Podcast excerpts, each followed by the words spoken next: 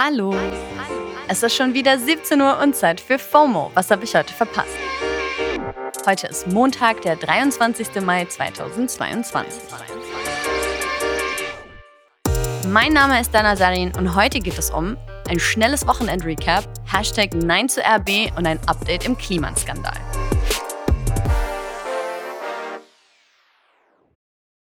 Wyndham Hotels and Resorts makes travel possible for all.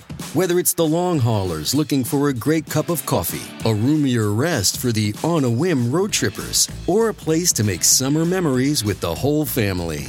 No matter who you are, where you're going, or why, with 24 trusted brands to choose from like La Quinta, Days Inn, and Super 8, your Wyndham is waiting. Get the lowest price at wyndhamhotels.com. Restrictions apply. Visit website for more details. Am Wochenende ist schon wieder wahnsinnig viel passiert und deswegen kommt hier zum informierten Start in die Woche wieder der ultimativ schnelle Timeline-Recap. Erstens. Was viele richtig geschockt hat, war diese Nachricht.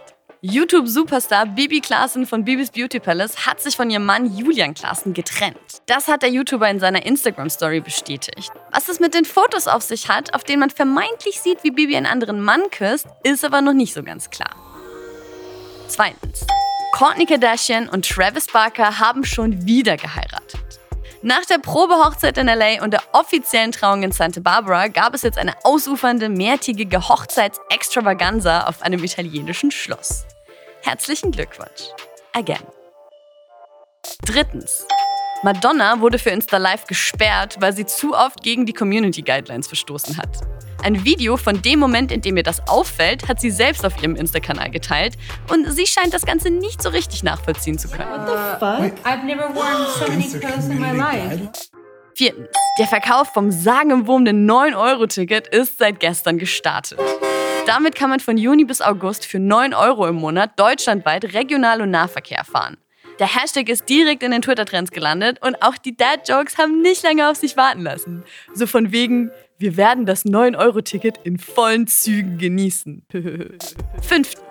Twitter will stärker gegen die Verbreitung von Desinformationen in Krisenzeiten vorgehen. Vor allem Falschmeldungen zum russischen Angriffskrieg auf Ukraine sollen dadurch gerade eingedämmt werden. Dazu wird zum Beispiel ein Warnhinweis eingeblendet, der erstmal weggeklickt werden muss und außerdem werden solche Tweets nicht mehr vom Twitter-Algorithmus gepusht. Sechstens. Nach Netflix hat jetzt auch Disney Plus eine neue Abo-Option für Ende 2022 angekündigt. Dann kann man auch dort ein günstigeres Abo abschließen, dafür dann aber mit Werbung. Das Ganze wird aber erstmal leider nur in den USA getestet. Das war der, der ultimativ schnelle Timeline-Recap. Und noch ein Aufreger bestimmt gerade viele Timelines. RB Leipzig ist DFB-Pokalsieger. Aber statt Glückwünschen hagelt es gerade ganz schön viel Hate auf Twitter. Der Hashtag Nein zu RB ist immer noch in den Trends und der Verein wird gerade ganz schön gebasht. Was ist da los? Das habe ich direkt mal unseren Fußballexperten des Vertrauens gefragt.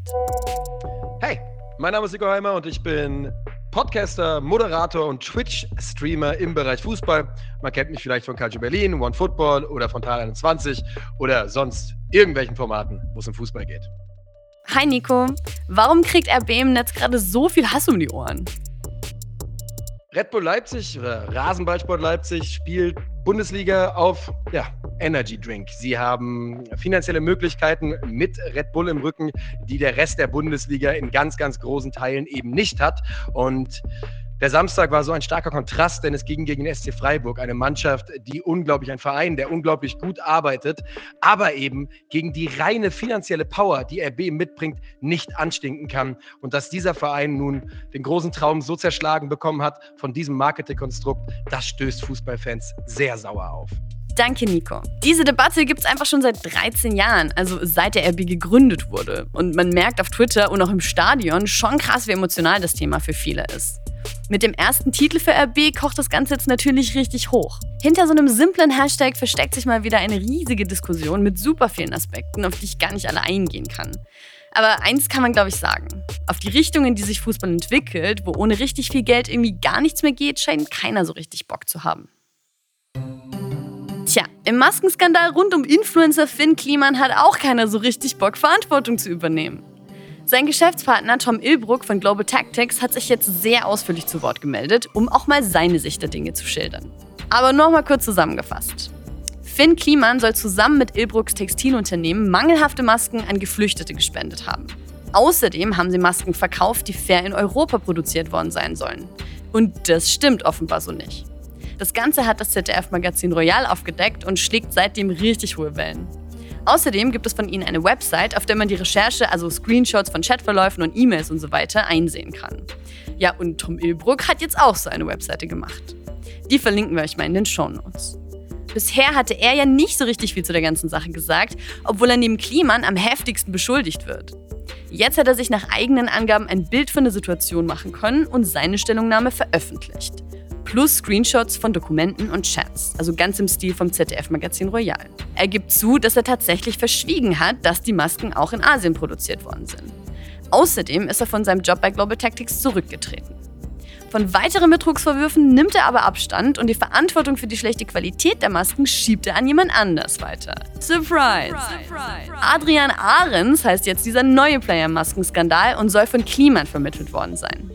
Arendt soll auch die Produktionsstätten in Asien aufgetrieben und vorgeschlagen haben, die Masken zu spenden. Wir können uns also schon mal auf die nächste Website freuen, auf der dann der nächste beschuldigt wird. Das war's für heute mit FOMO und wir hören uns morgen wieder hier auf Spotify. Wisst ihr, wer die Masken verpfuscht hat? Schreibt's uns at FOMO at Spotify.com. FOMO ist eine Produktion von Spotify Studios in Zusammenarbeit mit ACB Stories. Lasst uns gerne mal eine Bewertung da und folgt uns auf Spotify.